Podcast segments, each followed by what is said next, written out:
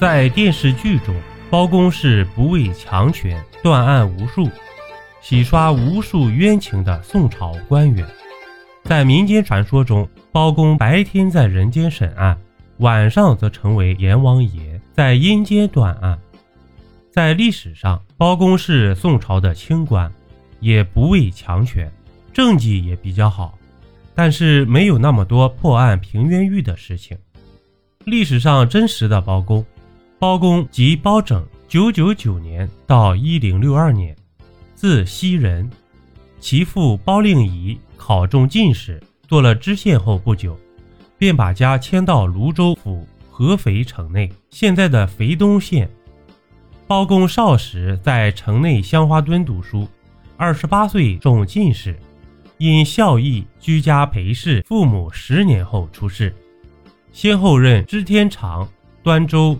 瀛州、扬州、泸州、池州、开封等县，出使过契丹，还在刑部、兵部任过职，在财政部门做过副使、转运使、三司使，在监察部门做过御史、谏议大夫，最后做到枢密副使，成为朝廷的宰辅。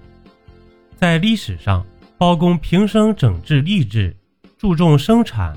巩固国防，举贤任能，为民请命，颇有政绩，是我国历史上的名臣，杰出的清官代表。包公当过天章阁待制和龙图阁直学士，使他有了包待制、包龙图的雅称，老百姓更喜欢直呼包公。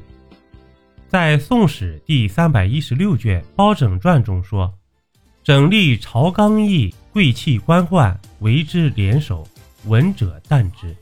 人以包拯孝比黄河清，吕礼同治妇女，亦知其名，呼曰包待制。包拯做过许多有益于百姓平民的好事，不爱乌纱，只爱民，赢得了世人的敬仰。那么历史上的包公是怎么死的呢？正史上记载，包公是因病去世，享年六十四岁。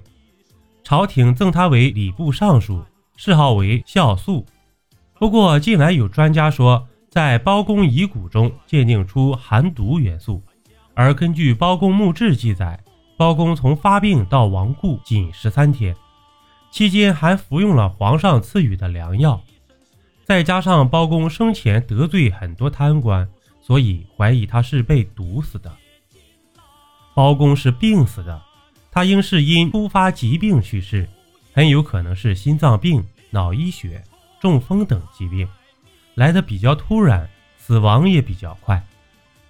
另外，宋朝对士大夫非常优待，基本没有皇帝杀士大夫的情形，而且皇帝对包公非常倚重，因此皇帝遣使赐毒药的可能性很小。